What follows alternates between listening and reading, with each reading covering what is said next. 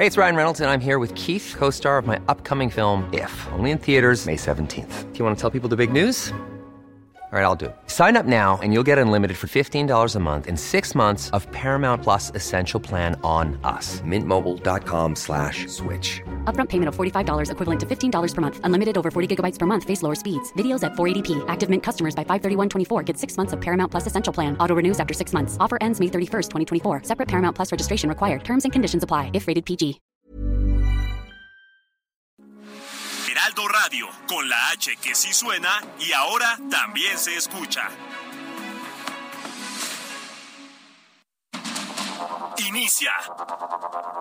Heraldo Noticias de la tarde con Jesús Martín Mendoza. En Heraldo Radio.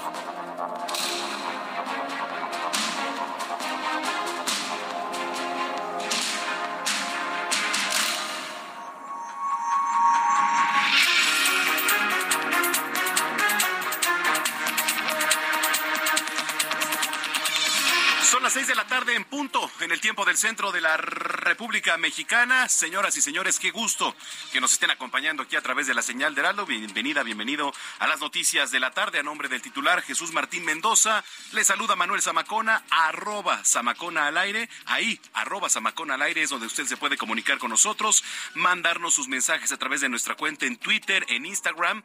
Eh, tenemos bastante información, pero ¿por qué le doy la cuenta? Porque eh, nos ha servido mucho para que usted se comunique con nosotros y a través de estos micrófonos también denuncie. Hay que recordar que somos una vía de comunicación para las autoridades que constantemente nos están monitoreando y es mucho más fácil también que se entere de lo que está pasando en su unidad habitacional, en su calle, en su colonia, su municipio, su alcaldía.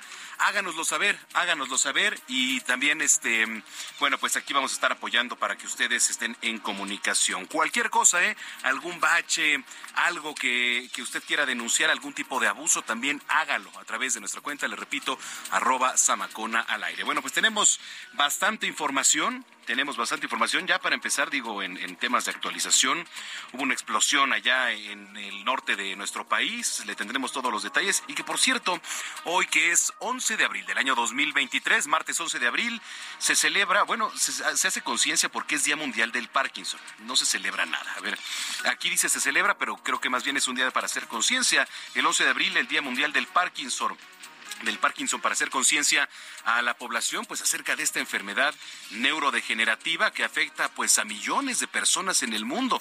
Y a ver, bueno, pues cómo se origina el Día Mundial del Parkinson.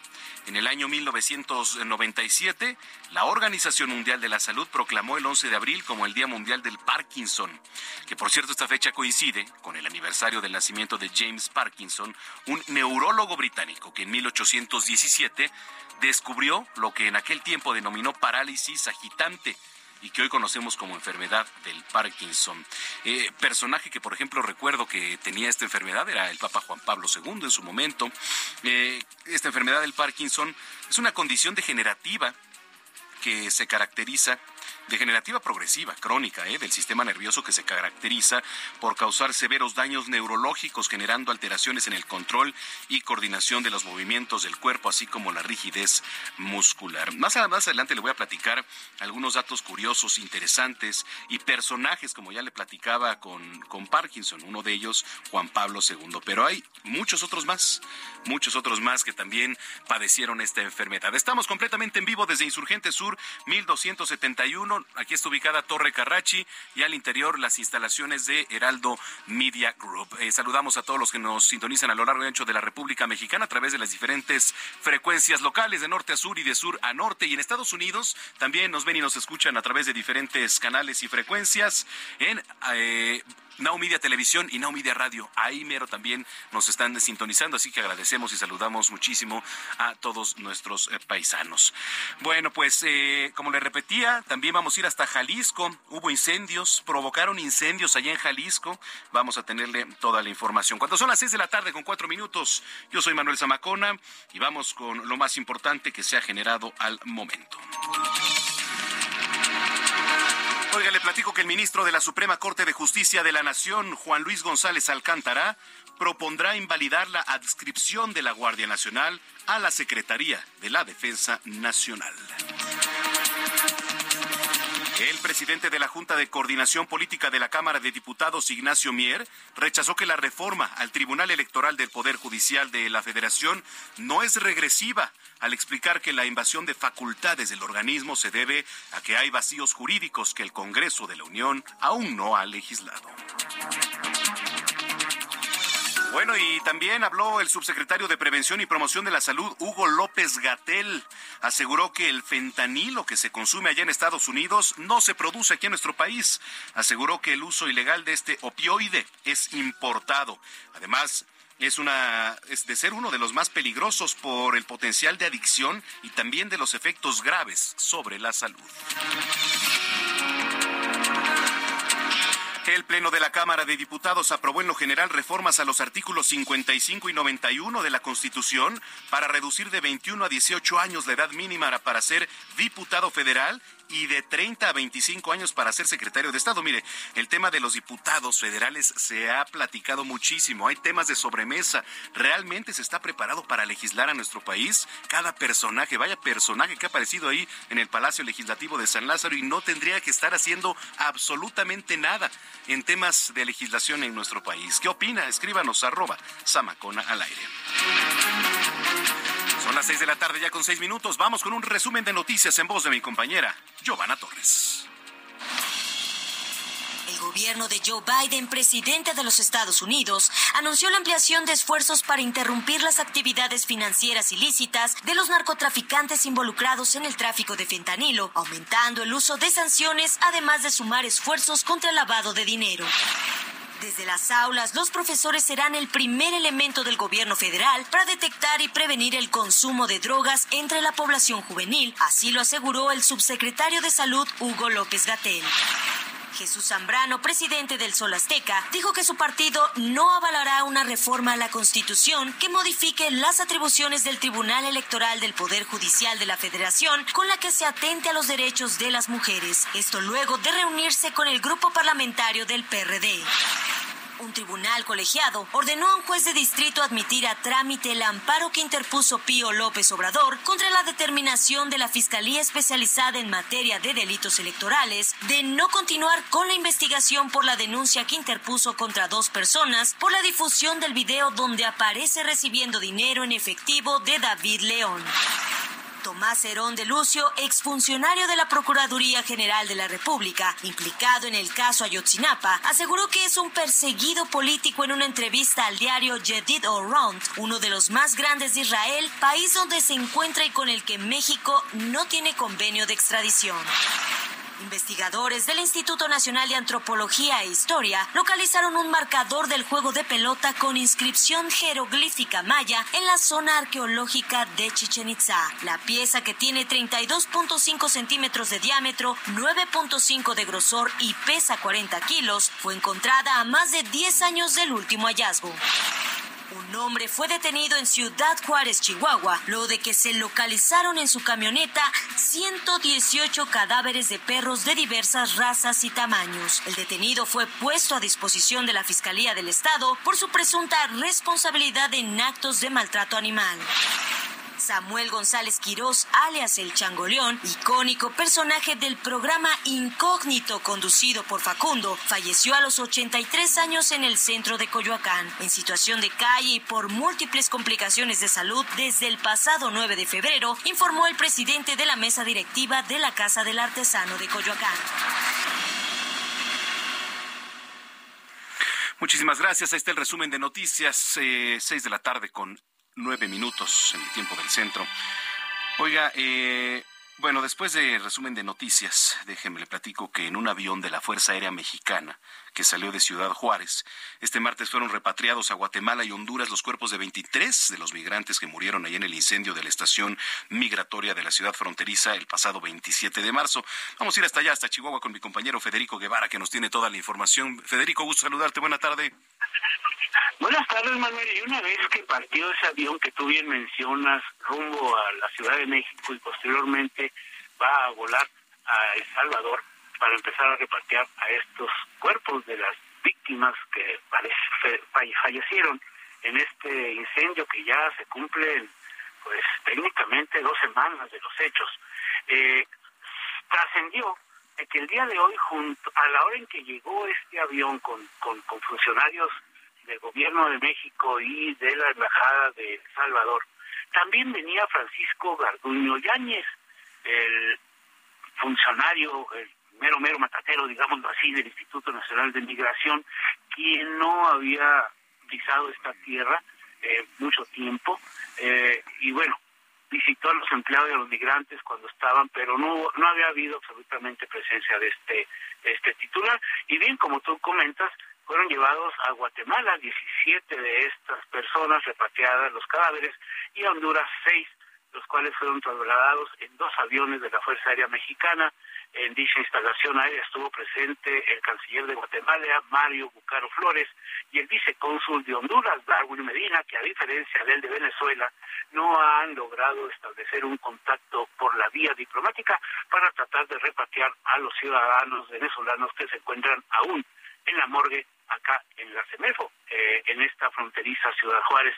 Hasta el momento, ya finalmente, cifras finales han sido repatriados 31 cuerpos de migrantes fallecidos, quedan pendiente eh, un venezolano que está siendo, pues, fue, está siendo procesado para ver que lo acusan por ser el actor intelectual, y pues hasta el momento eso fue lo que sucedió, aparte de esta denuncia de 15 migrantes eh, de diferentes nacionalidades, haitianos, mexicanos, incluso ante la delegación de la Fiscalía General de la República, en donde pues dijeron que han sufrido abusos sexuales, eh, extorsiones, secuestros por parte de autoridades mexicanas, específicamente Guardia Nacional, Ejército y Policía eh, Municipal y Federal aquí en Chihuahua. Hasta aquí la información, Manuel. Bueno, pues muy completo y nos vamos a mantener muy pendientes. Le agradezco, te agradezco mucho, Federico, y estamos en comunicación. Gracias, buenas tardes. Buenas tardes, Federico Guevara, esto en Chihuahua. Oiga, y en otros temas, el ministro de la Suprema Corte de Justicia de, la Nación, Juan Luis González Alcántara, va a proponer invalidar la adscripción de la Guardia Nacional a la Secretaría de la Defensa Nacional. Eh, en unos momentos vamos a tener el reporte con mi compañera Diana Martínez. Pero bueno, oiga, también eh, aquí por parte de redacción nos hicieron llevar un comunicado que, nos está llegando. Bueno, hay dos. Uno del Centro PROF. Eh, se ha hecho público un proyecto de resolución de la acción inconstitucional sobre la adscripción de la Guardia Nacional a la Sedena. Eso, eso es uno. ¿Vale? Ahorita porque a través de la cuenta de Twitter de arroba centroprof dice, eh, la Suprema Corte de Justicia de la Nación ha hecho público el proyecto de resolución de la acción de inconstitucionalidad sobre la adscripción de la Guardia Nacional a la Secretaría de la Defensa Nacional, elaborado por la ponencia del ministro Juan Luis González. El proyecto, dice, hace una defensa sólida y valiente de la vía civil en seguridad y pone límites a la militarización, asunto fundamental para el futuro del país. Celebramos el contenido del proyecto y esperamos que la mayoría lo respalde y saludamos la transparencia en este tema de discusión. Le repito, esto pues eh, fue puesto, este comunicado a través del Centro PROD. Y ahora sí, vamos con mi compañera Diana Martínez que nos tiene más extensa la información. Adelante, Diana. Así es, Manuel, te saludo con gusto. El ministro Juan Luis González Alcántara Carranca plantea que se declare inconstitucional la transferencia de la Guardia Nacional a la Secretaría de la Defensa Nacional. Se prevé que el proyecto elaborado por este integrante del máximo tribunal sea analizado la próxima semana por el Pleno de la Suprema Corte de Justicia de la Nación. De acuerdo con el proyecto de sentencia, resulta inconstitucional el traslado administrativo, presupuestario, orgánico, funcional y demanda que el decreto impugnado establece ya que este se opone al texto del artículo 21 constitucional que como una garantía del carácter civil de la Guardia Nacional incorpora expresamente que ésta deberá quedar incorporada a la dependencia del ramo de la seguridad pública, quien formulará no solamente la Estrategia Nacional de Seguridad Pública, sino sus programas, políticas y acciones. González Alcántara Carranca también advierte que la colaboración entre la Guardia Nacional y las Fuerzas Armadas no genera una peligrosa cercanía ni aumenta las formas de intervención de organismos militares en las instituciones de seguridad pública. Hasta aquí mi reporte.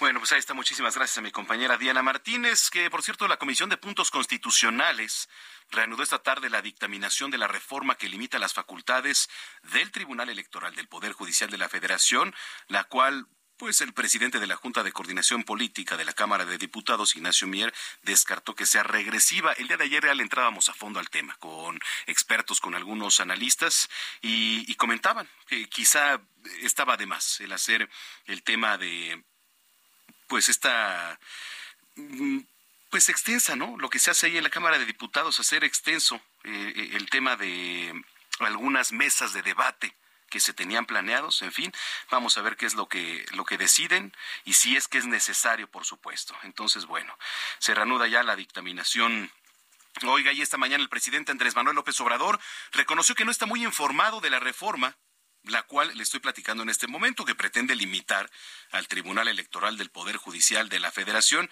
pero bueno, reveló que no ve con buenos ojos ¿eh? al, Tribunal Electoral, ya ve que el presidente no ve con buenos ojos a nadie, que se le oponga o que le incomode. Entonces llamó a no limitar el trabajo de ese órgano, sino a que se conforme por personas honestas, que no actúen por consigna. Esto fue parte de lo que dijo el presidente López Obrador esta mañana. No este, veo con buenos ojos el tribunal, o sea, porque ha hecho cosas indebidas. No hay que limitarlos, no hay que limitarlos, no hay que limitarlos. No, no, no, no, no, no. Lo que hay que hacer es que haya gente honesta en los tribunales. Eso es lo que hay que buscar. No gente que actúa por consigna, que no tiene principios, que no tiene ideales, que son empleados de los que los pusieron ahí. Bueno, pues ahí está. Oiga, y mientras tanto, ahorita que estamos en temas legislativos, déjeme, le platico que la bancada de Movimiento Ciudadano ahí en San Lázaro dice, el INE no se toca y el Tribunal Electoral tampoco. Ya comenzaron a saltar la oposición, algunos partidos, no fue el PAN, no fue el PRI, pero sí Movimiento Ciudadano y fue Jorge Álvarez Maínez quien se pronunció. Hoy, desgraciadamente, eh, con el aval del PRI, del PAN y del PRD, se va a votar y se va a aprobar con reformas cosméticas, con reformas que no eh, van al fondo del tema. me refiero a las reservas que están presentando Morena y el PRI. Eh, se va a aprobar este asalto, este golpe letal al Tribunal Electoral, que lo va a terminar convirtiendo, convirtiendo en un tribunal de chocolate. Va a pasar de ser un tribunal constitucional a un tribunal meramente simbólico. Son las seis de la tarde ya con 17 minutos en el tiempo del centro. Es momento de ir con mi compañero Israel Lorenzana hasta las calles de la capital. que nos tiene Isra? Manuel Zamacona, muchísimas gracias. Un gusto saludarte esta tarde. Pues fíjate que hay buenas noticias para nuestros amigos automovilistas que se desplazan en estos momentos a través de la avenida de los insurgentes. Por más de una hora estuvo un bloqueo a la altura del eje 10 sur y es que se trataba de estudiantes de la Facultad de Ciencias Políticas y Sociales quienes están en contra de que desaparezca la, beca Elisa Acuña, la cual pues ha sido cancelada por el gobierno federal. Pero también, Manuel, quiero decirte que, bueno, pues han dado a conocer un comunicado, la UNAM, donde señala que se estará haciendo cargo de esta beca, que aparentemente afecta a más de 55 mil alumnos. Por ello, bueno, pues han decidido retirar ya este bloqueo.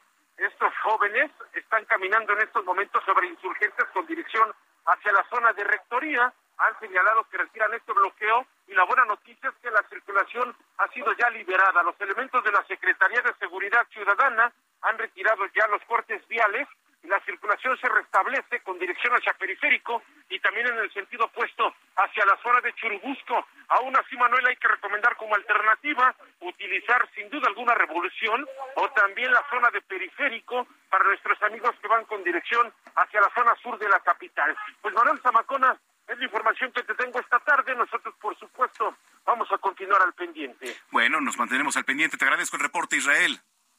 Hasta luego. Hasta luego, Israel Lorenzana. Así el panorama en las calles de la capital. Oiga, le platico que el presidente López Obrador afirmó hoy que la Comisión Federal para la Protección contra Riesgos Sanitarios, que es la COFEPRIS, otorgó 63 licencias a empresas vinculadas al expresidente Vicente Fox para vender derivados del cannabis. Y entonces, eh, López Obrador ha defendido que esa entrega se produjo cinco días antes de que terminara el gobierno de Enrique Peña Nieto, es decir, el 25 de noviembre de 2018. Eh, digo, hubo algunos tweets haciendo referencias a este asunto.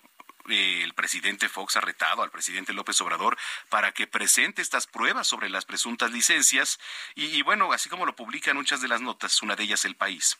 Dice Fox ha mostrado desde hace años su posicionamiento a favor de la legalización de la marihuana y la despenalización de las drogas en el país. Y bueno, en 2013 llegó a asegurar que estaría dispuesto a cultivar cannabis una vez que fuera legal.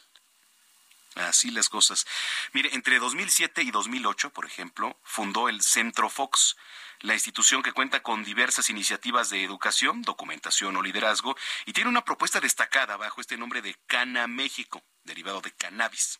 Una cumbre con la que trata de hacer un llamado al Congreso y al gobierno federal, pues para atender la industria del cannabis. Y en su cuarta edición, que se llevó a cabo el pasado mes de octubre, Vicente Fox volvió una vez más a defender a este sector. Dice, nos estamos perdiendo cuantiosas inversiones, nos estamos perdiendo la oportunidad de investigar y desarrollar productos médicos y de salud, estamos perdiendo miles de empleos y de impulsar el crecimiento económico. Esto decía Vicente Fox. Entonces, el presidente López Obrador, le repito, hoy se pronuncia y afirma que la COFEPRIS otorgó 63 licencias a empresas vinculadas a Vicente Fox para vender derivados del cannabis. Fueron parte de sus palabras. Cinco días antes de terminar el gobierno de Enrique Peña Nieto, COFEPRIS dio 63 permisos para comercializar productos derivados de la cannabis, de la marihuana. La mayoría para empresas vinculadas con la familia Fox. Entonces tú me preguntas, ¿no? ¿Y ya hicieron la denuncia este, penal? ¿Y esos funcionarios ya fueron castigados? Este, no sé, apenas ayer me informaron. Es que todos los días se descubren este tipo de cosas. Y desde luego se va a presentar denuncia. ¿Qué tal? Bueno, pues esto lo decía el presidente López Obrador. Y ahí mismo en la mañanera también habló el eh, subsecretario de Prevención y Promoción de la Salud, Hugo López Gatel, habló, sobre el tema del fentanilo. Noemí Gutiérrez estuvo ahí y nos tiene más información. Adelante, Noemí. Hola, muy buenas tardes, Manuel. Aquí a todo el auditorio. Pues comentarte que la mañanera el presidente Andrés Manuel López Obrador pues anunció una nueva sección en el marco del pulso de la salud denominado Adicciones y Salud Colectiva para alertar de los daños de que el consumo de las drogas, especialmente en el fentanilo, dijo para evitar que se vuelva una pandemia y esta sección pues va a estar a cargo de Hugo López Gatel, subsecretario de Prevención y Promoción de la Salud. El presidente dijo que así el pueblo va a tener más información para evitar que este flagelo pues se convierta en una pandemia y allí el subsecretario Hugo López Gatel pues señaló que el fentanilo es una de las drogas más peligrosas e incluso dijo en el año 2021 en México fallecieron solo 19 personas por el consumo de este opioide en tanto que en Estados Unidos fueron más de 80 mil personas. Pero escuchemos qué fue lo que dijo en esta asesorería. La epidemia de fentanilo es una epidemia importada. Estados Unidos, desde los años 50, después de la Guerra Mundial, empezó a tener un uso muy libre de medicamentos opioides en el tratamiento médico del dolor y eso contribuyó a la generación de dependencia, de adicción, que a su vez conectó con el uso ilegal de las sustancias opioides, hoy incluido y de manera predominante el fentanilo.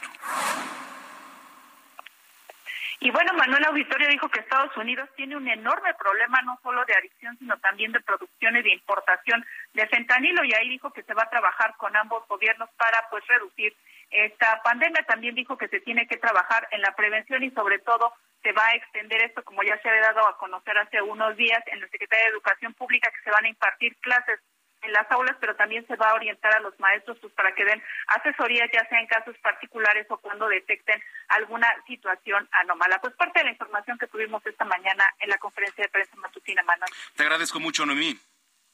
Muy buenas tardes.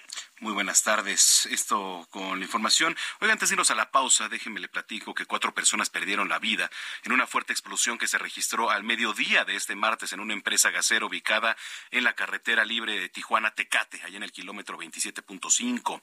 De acuerdo con los medios locales, esta explosión se dio en la sala de llenado de tanques de la empresa Silsa y tras esta se generó un incendio que provocó la llegada de los cuerpos de emergencia y la causa pues habría sido una fuga de gas. Los bomberos allá en Tijuana indicaron que las personas que perdieron la vida pues estaban en la oficina y desafortunadamente fueron alcanzadas por la explosión. Además, tres personas resultaron lesionadas, tuvieron que ser trasladadas a una unidad hospitalaria.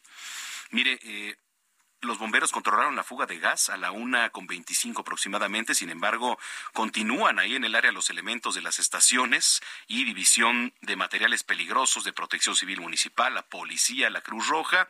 Y aunque la circulación sobre la carretera, si nos está escuchando por allá, no fue cerrada, sí reportaron carga vial de Villa del Campo hacia el refugio. Además, la Secretaría de Gobierno Municipal de Tijuana exhortó a la población a evadir esta área. Bueno, pues eh, seis con veinticuatro minutos. Yo le invito para que esté informado con nosotros. Nos escribe en redes sociales, arroba Samacona al aire. Le repito, arroba Samacona al aire. Ahí nos puede hacer llegar sus mensajes. Es la vía de comunicación aquí a través de la señal de Heraldo Radio. No le cambie, están las noticias de la tarde. Ya volvemos.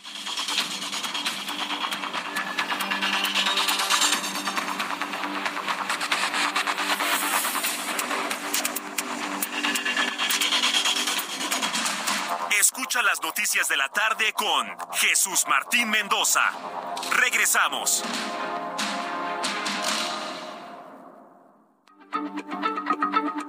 Heraldo Radio, la H se lee, se comparte, se ve y ahora también se escucha.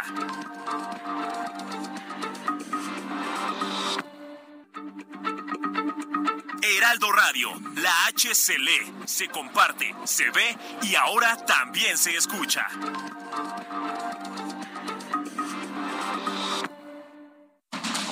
Continúa Heraldo Noticias de la tarde con Jesús Martín Mendoza.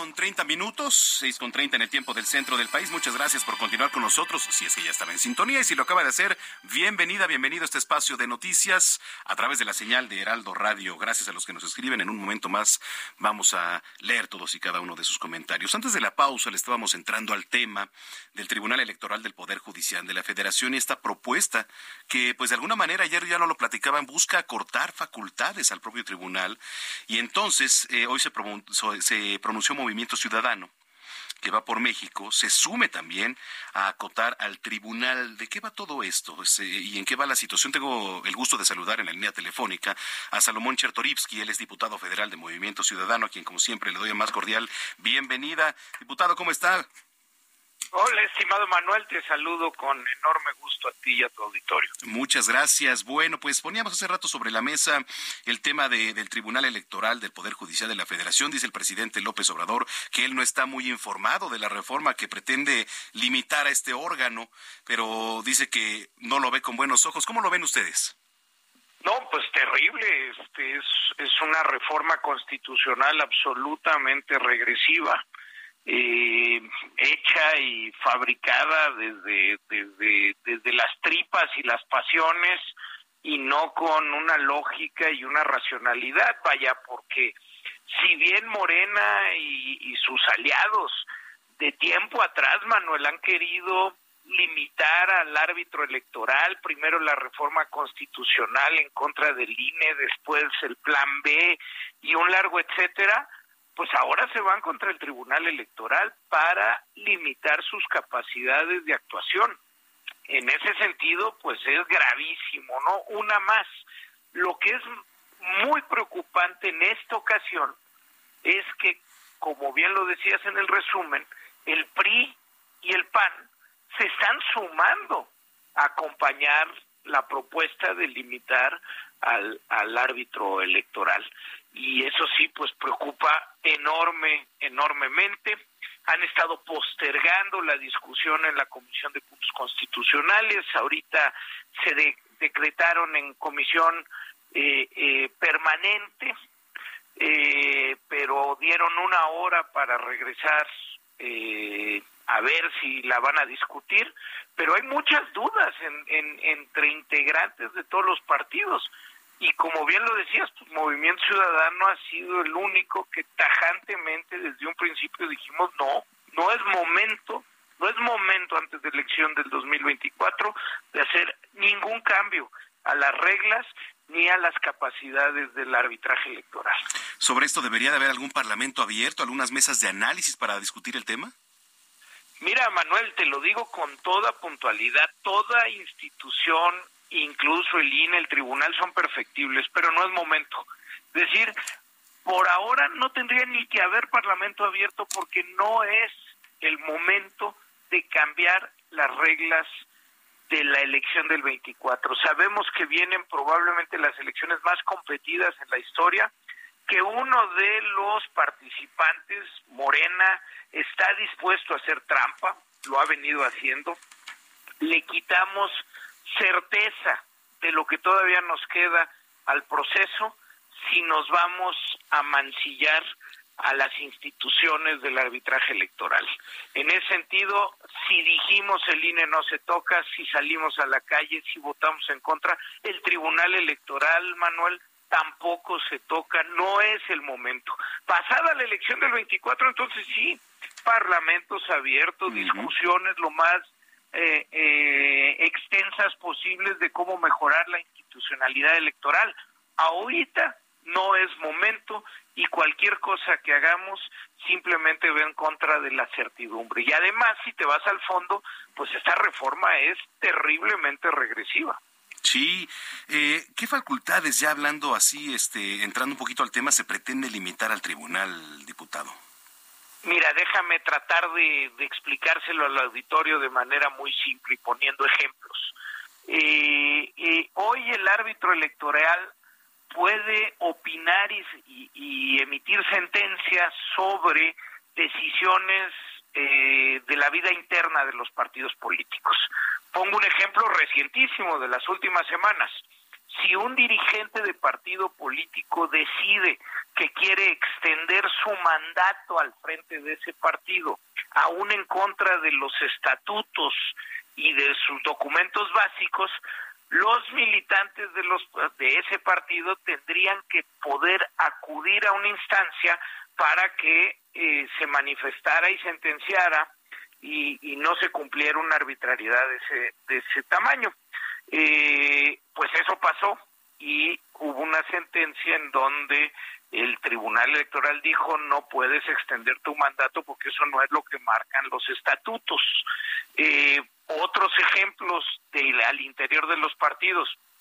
Si los partidos quisieran poner más hombres que mujeres en las candidaturas, bueno, ya ha sucedido que el tribunal le al partido y le enmienda la plana y le dice no, lo que tienes que hacer por paridad de género es ir así y así, y en estos lugares tienen que estar las mujeres y en estos los hombres. Eso con las limitaciones que se están sugiriendo quedaría eliminado.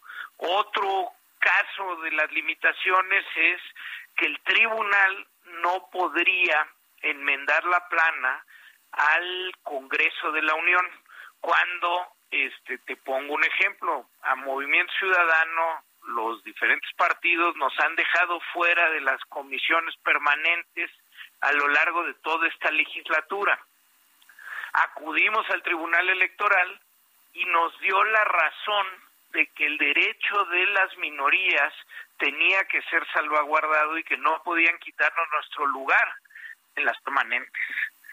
Con ello, con esta reforma, no tendríamos una minoría dentro del Congreso a quien acudir para que cuidara los derechos de quienes votaran por nosotros. Espero, espero, espero ser claro de, alguna manera, Manuel.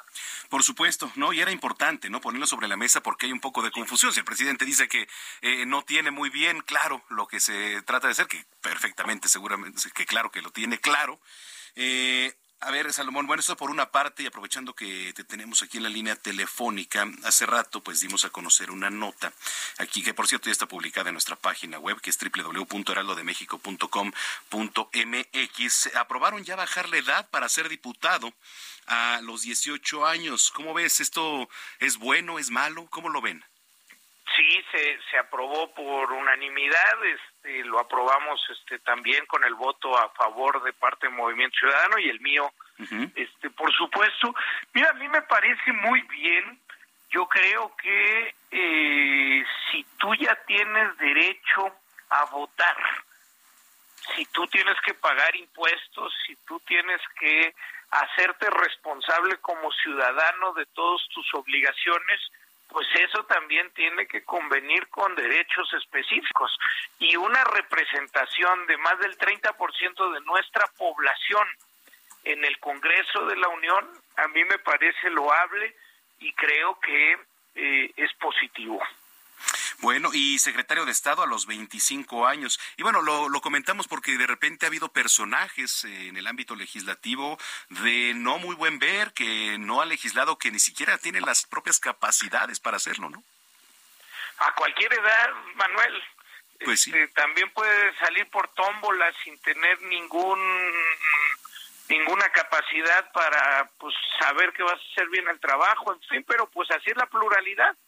Por ello, dentro de la pluralidad, qué bueno que ya eh, si el Senado lo aprueba, si después los la mayoría de los congresos estatales lo aprueban, pues que las y los jóvenes pudieran aspirar a estar ahí.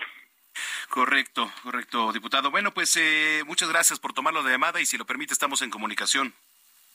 El agradecido soy yo, Manuel. Saludos al auditorio. Muchísimas gracias. Es Salomón Chertorivsky, diputado federal de Movimiento Ciudadano. Entonces, yo le preguntaría a usted qué opina, qué opina sobre el tema de ser diputado ya o poder ser diputado a los 18 años y secretario de Estado a los 25. ¿Usted cree que alguien de 18 años pueda sentarse ya en el Palacio Legislativo de San Lázaro a legislar, a tomar decisiones del el rumbo de nuestro país? Digo, es una pregunta. Usted tiene la opinión. Yo voy a leer sus comentarios en arroba samacona al aire. Le repito, arroba samacona al aire, tanto en Instagram como en Twitter, en nuestra cuenta en Twitter. Bueno, pues esto por una parte. Y ahora le, le platico un poquito de, de otros temas. Están exigiendo la renuncia de un funcionario de la 4T allá en Oaxaca. Ya entregaron denuncias al, al gobernador y vamos con Karina Díaz, que nos tiene toda la información. Adelante, Karina. Karina García. Así es, Manuel, mujeres víctimas de Donato Vargas Jiménez, funcionario de la Cuarta Transformación en Oaxaca, exigieron su renuncia ante una serie de violencias de las que han sido objeto. Esto al considerarlo un potencial feminicida.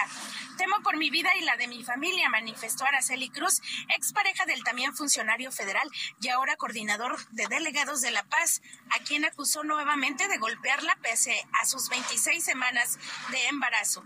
Los hechos se registraron en un conocido hotel del municipio de Mitla. Me tiró al piso del estacionamiento del Hotel Casa Regina en Sagamitla. Me pateó y me amenazó con machetearme y echarme ácido, relató Araceli. No conforme con ello, Vargas Jiménez colocó una serie de fotografías del camino que conduce del Parque del Amor a la casa de Araceli en San Martín, Mexicapan. Al emitir su postura ante la defensa que autoridades estatales han hecho a favor del oriundo de la Sierra de Juárez en la zona Mije, aseguró que aunque se esconda entre las montañas en su tierra, el funcionario la buscará. Este día, junto con Sandra Domínguez, otra de las mujeres violentadas, entregaron a las autoridades estatales el expediente de las denuncias contra Vargas Jiménez, quien violentó también la ley Olimpia al formar parte y compartir fotos de mujeres en el chat de WhatsApp Sierra Juárez 3X. En ese grupo de WhatsApp compartían fotos de mujeres indígenas con un grupo de 140 hombres, entre ellos Rolando Vázquez, exfuncionario del Instituto Nacional de Pueblos Indígenas aquí en Oaxaca. Es el reporte desde Oaxaca. Muchísimas gracias a mi compañera Karina García y vámonos hasta Sonora con mi compañero Gerardo Moreno que también nos trae información. Gerardo, ¿qué nos tienes? Adelante.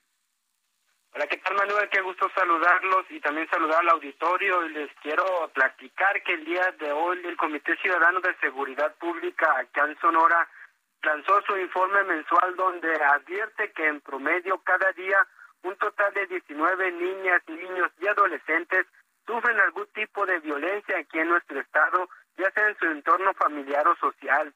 Eh, platican que el último registro vigente para Sonora fue en el 2021, donde un total de 6.989 infantes fueron víctimas de algún tipo de violencia, algo que representa también 700 casos más que el año anterior, esto según los datos de la Red por los Derechos de la Infancia en México. Se detalla que la violencia aquí en Sonora pues se ha presentado muchos altibajos, pues en 2019 fueron 8.746 reportes luego baja a 6.298 en 2020 y en 2021 incrementó hasta cifra de 700 casos más y todavía no se tiene la cifra final del año 2022.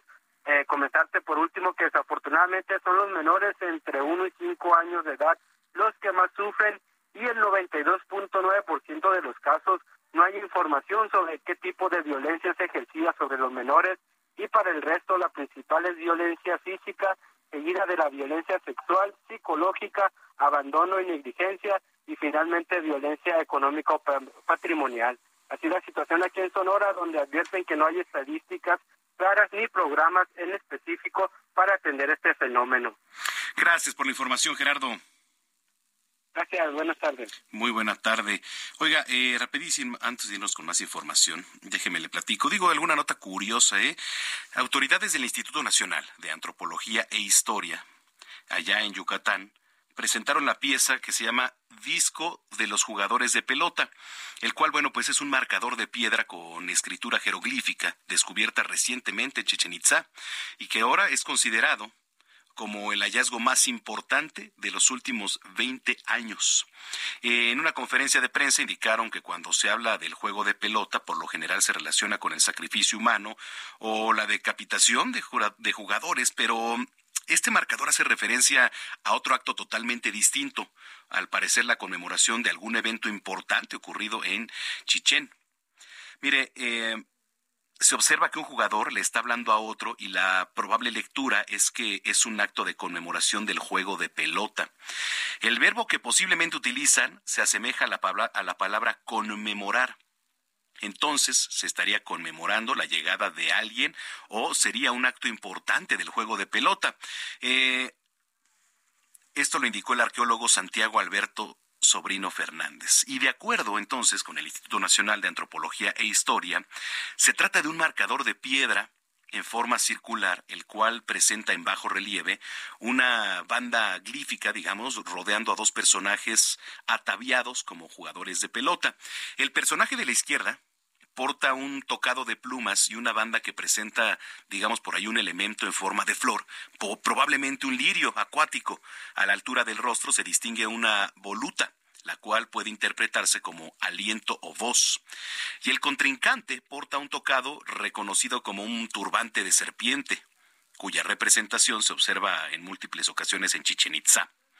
Y entonces este señor, Sobrino Fernández, que es especialista en análisis de materiales, explicó que los marcadores del juego de pelota, pues siempre representan escenas de sacrificio, pero en este hallazgo la escena es distinta. Probablemente hace referencia a un espectáculo nuevo o que se lo están presentando a nuevos mandatarios mayas.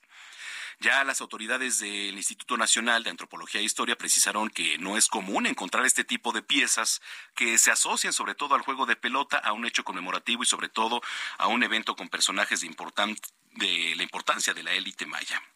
Y ya digo, está bastante vasta la nota, pero el marcador debe corresponder al periodo clásico terminal o posclásico temprano. Entre finales, escuche usted, entre finales de los años 800 y principios del 900 después de Cristo. Tiene 32.5 centímetros de diámetro, 9 centímetros de grosor y 40 kilogramos de peso. Esta pieza fue encontrada por la arqueóloga Lisbeth Beatriz Mendicuti dentro del conjunto arquitectónico Casa Colorada, allá en Chichén. Ya estaba en posición invertida a 58 metros de la superficie, lo que sugiere que formó parte de este muro de un arco que se derrumbó. Eh, finalmente le platico que el arqueólogo Marco Antonio Santos Ramírez, director de la zona arqueológica de Chichen Itza, informó que el público va a poder conocer esta pieza junto con otras 800 en el museo del sitio, el cual se construye fuera del sitio prehispánico como parte del proyecto del tren Maya. Ya son las 6 de la tarde con 48 minutos en el tiempo del centro. Yo lo invito para que nos escriba ahí a través de, redes sociales, arroba Samacona al aire, le repito, arroba Samacona al aire. Y la pregunta que yo le estoy haciendo, que estamos tratando de pues debatir aquí entre las redes sociales es si usted está de acuerdo en que un diputado, bueno, más bien que alguien ya pueda ser diputado, hombre, mujer, a los 18 eh, años Bueno, pues vamos a estar muy pendientes.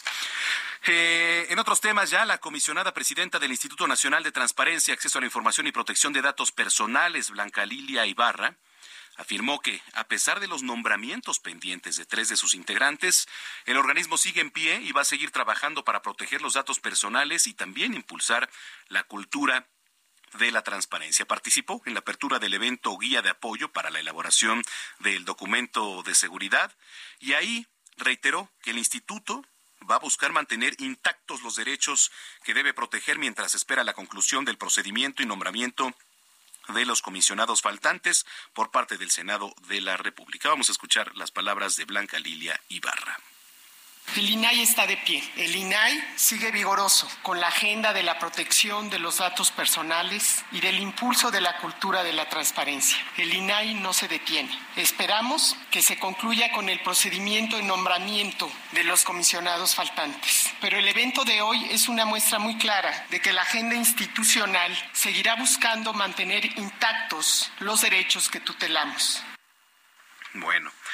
Oiga, eh, Francisco Garduño, que es titular del Instituto Nacional de Migración, ya reapareció dos semanas después del incendio ocurrido ahí en este centro de detención de migrantes en Ciudad Juárez, donde desafortunadamente fallecieron 40 personas una, en nuestro país, una de las mayores tragedias sin duda en los últimos años. Eh, a través de una tarjeta informativa sí se difundieron fotografías del titular de migración ahí en el aeropuerto de Ciudad Juárez cuando los cuerpos de las víctimas pues eran trasladados a, sus países de origen y más tarde el Instituto Nacional de Migración informó ya sobre la repatriación de 23 de los 40 cuerpos de los migrantes que fallecieron en el incendio ocurrido el pasado 27 de Así que bueno. Oiga, eh, en otros temas, digo, ya le platicaba sobre la explosión, estamos dando ahorita un recorrido por distintos puntos del país.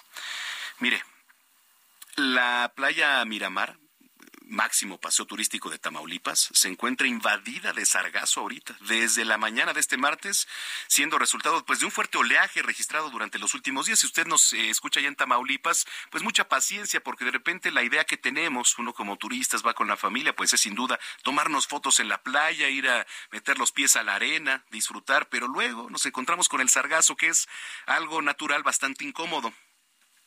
Entonces, mire, comerciantes y, turistas se dijeron sorprendidos por la llegada de estas macroalgas porque ninguna autoridad emitió alguna alerta ¿eh? de la llegada del sargazo, pese a que aeronaves y embarcaciones de la Secretaría de Marina recorrieron esta zona. El sargazo se ha acumulado en grandes cantidades ahí en la zona norte y centro del máximo paseo turístico. Esto lo declaró el vendedor de frutas Gilberto Martínez. Esto es una nota que está ya publicada en nuestro portal, ¿eh? quien manifestó que la llegada de algas comenzó desde la mañana de este martes. Hoy vamos a ir con mi compañero Misael Zavala, que nos tiene información. Adelante, Misael, con información del Senado. Muy buenas tardes, eh, Manuel. Buenas tardes a la auditoría. Efectivamente, pues hoy en comisiones, hace unos momentos, el Senado aprobó de manera histórica la creación de un Código Nacional de Procedimientos Civiles y Familiares que homologa las leyes de las 32 entidades del país para dirimir las controversias entre particulares. Esto se da tras cuatro años de trabajo, donde las comisiones de estudio legislativo segunda y de justicia avalaron ya este código que contiene 1.200 artículos y que fue resultado de decenas de sesiones de trabajo, mesas de diálogo con abogados, integrantes de los tribunales de justicia de todo el país, también especialistas, legisladores y organizaciones civiles. El dictamen fue enviado al Pleno del Senado de la República para que sea votado en las próximas sesiones.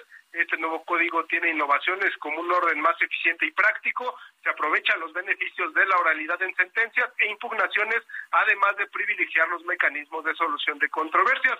En ese sentido, la presidenta de la Comisión de Justicia, Olga Sánchez Cordero, detalló que se busca una justicia pronta, completa, imparcial y también gratuita, además de que se homologuen todas las normas de procedimentales en todo el país, ya que actualmente cada estado de la República cuenta con sus, sus propios códigos de procedimientos civiles y familiares y algunas de estas leyes pues datan de nada más y nada menos que 100 años. Ahora pues actualizan ya estos códigos y en los próximos días estará pasando este nuevo Código Nacional de Procedimientos Civiles y Familiares al Pleno del Senado, donde será discutido y avalado seguramente porque tiene el apoyo y respaldo de todas las bancadas del Senado de la República, Manuel. Bueno, estaremos pendientes. Te agradezco la información, Misael. Gracias, Manuel. Buena tarde. Muy buena tarde. en un operativo de la Secretaría de la Defensa Nacional y de la Guardia Nacional fueron detenidos el director de la Policía Municipal de Matehuala, Francisco Eduardo Moreno, y tres de sus agentes municipales en posesión de droga. Así como se lo digo, policías municipales de Matehuala en posesión de droga. la información ya fue confirmada este martes por las autoridades de San Luis Potosí y fue realizado el operativo esta mañana por sorpresa por parte de la institución militar. Y hay que hacer mención que esta detención se presenta un día después de que el fiscal general potosino José Luis Ruiz Contreras atribuyera la mayor parte de la responsabilidad a las autoridades municipales de Matehuala en la privación de la libertad y liberación entre miércoles y jueves de 86 personas. 59 venezolanos, salvadoreños y guatemaltecos, así como 27 con nacionales.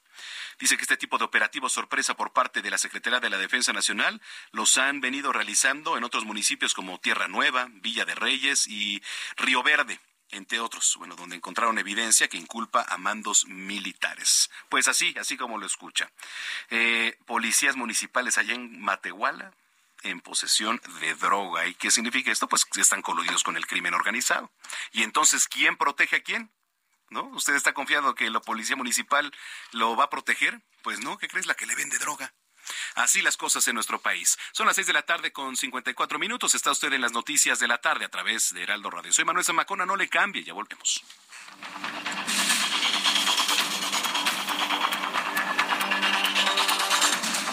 Escucha las noticias de la tarde con Jesús Martín Mendoza. Regresamos.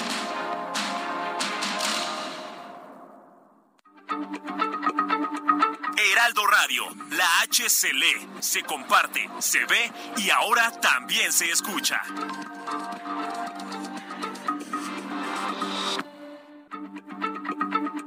Heraldo Radio, la H se lee, se comparte, se ve y ahora también se escucha.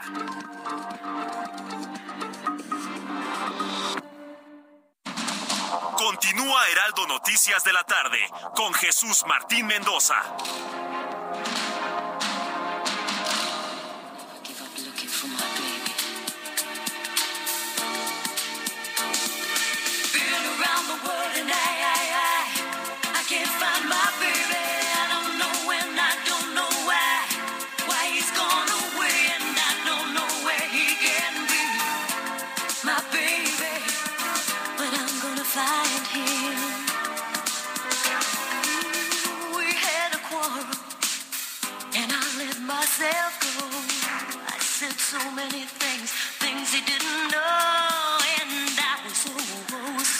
Pues este martes, este martes 11 de abril, cumple 57 años la cantante y compositora inglesa Lisa Stansfield, a quien hace 33 años alcanzó la fama debido a su sencillo All Around the World, tema que estamos escuchando.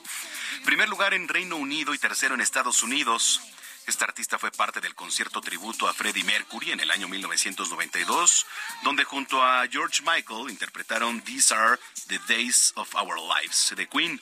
Y bueno, pues Lisa Stansfield Nació en Manchester, en Inglaterra, el 11 de abril de 1966 y alcanzó la fama ya a fines de los 80 fanática de la música soul y disco, su talento lo desarrolló siempre en el marco de este estilo musical, que por cierto antes de iniciar su carrera en solitario, fue la vocalista del grupo The Blue Zone y posteriormente colaboró en el disco de Cold Cute con el sencillo People Hold On en 1988. Ya entró de lleno en la popularidad con su disco Affection en 1989, con el que consiguió disco de platino con más de 5 millones de copias vendidas, que incluía sus éxitos, éxitos All Around the World, que estamos escuchando, y This Is the Right Time. Estamos escuchando a Alice Stansfield.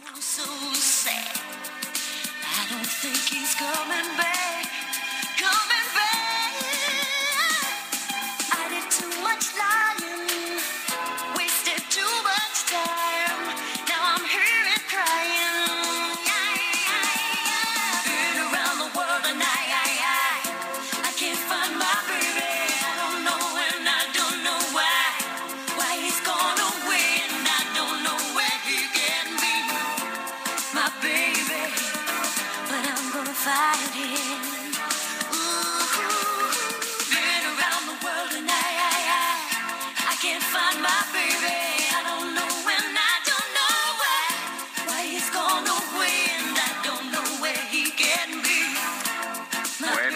las 7 de la noche con 3 minutos en el tiempo del centro. Muchas gracias por continuar con nosotros. Si es que ya estaba en sintonía y si lo acaba de hacer, sea bienvenida, bienvenido a este espacio de noticias. A nombre de Jesús Martín Mendoza, aquí estamos eh, pues con toda la información ya en este 11 de abril del año 2023, entrando de lleno la noche. Un día fresco, por cierto, hoy aquí, al menos en la zona metropolitana del Valle de México.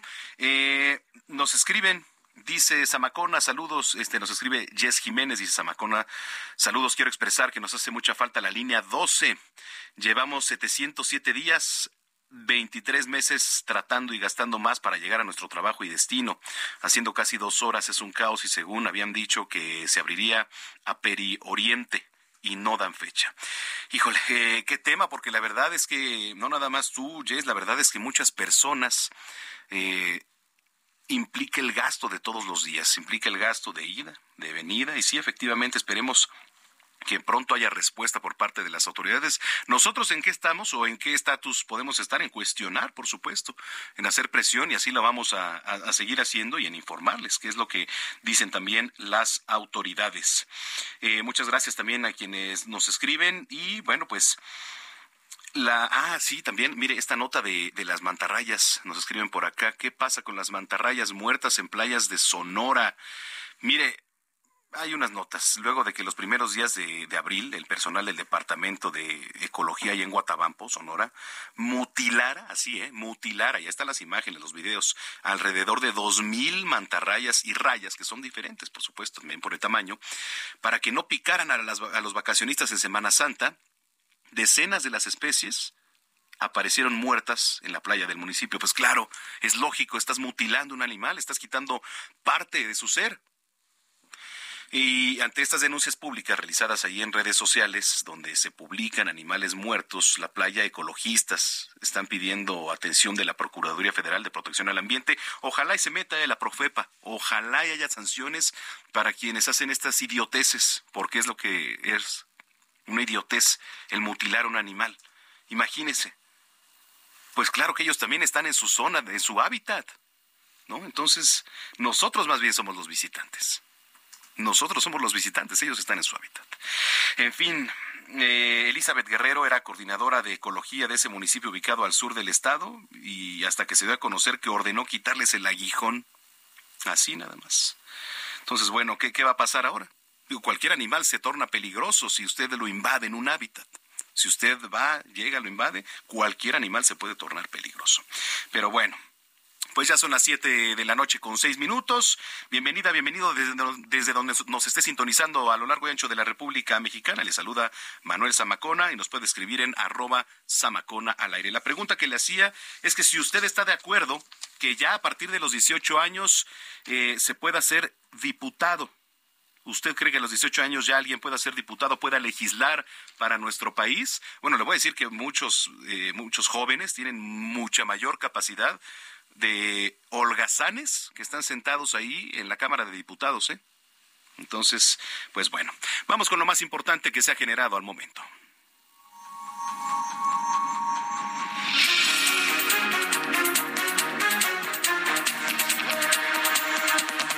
Platico que en entrevista con el Heraldo Radio, el diputado federal de Movimiento Ciudadano Salomón Chertorivsky calificó de terrible y regresiva la iniciativa de reforma para reducir las facultades del Tribunal Electoral del Poder Judicial de la Federación y expresó su preocupación que partidos como el PRI y el PAN la estén apoyando y señaló que no es momento de cambiar las reglas electorales teniendo tan cerca la elección presidencial de 2024. Así habló terrible, es una reforma constitucional absolutamente regresiva, hecha y fabricada desde las tripas y las pasiones y no con una lógica y una racionalidad. Lo que es muy preocupante en esta ocasión es que el PRI y el PAN se están sumando a acompañar la propuesta de limitar al, al árbitro electoral. Por ahora no tendría ni que haber parlamento abierto porque no es el momento de cambiar las reglas de la elección del 24. Sabemos que vienen probablemente las elecciones más competidas en la historia. Le platico que con 439 votos a favor, cero en contra y cero abstenciones, la Cámara de Diputados avaló en lo general y en lo particular el dictamen que reforma los artículos 55 y 91 de la Constitución para establecer que la edad mínima para ser diputado pase de 21 a 18 años y en el caso de secretario de Estado de 30 a 25 años. Por violaciones al debido proceso, un tribunal federal concedió un amparo a Daniel Arismendi López, alias el Mocha Orejas, así como a su hermano Aurelio y a otros integrantes de su banda de secuestradores. Aunque el fallo no implica la libertad de los secuestradores, la resolución ordena dejar sin efecto una sentencia de 50 años de prisión dictada en su contra.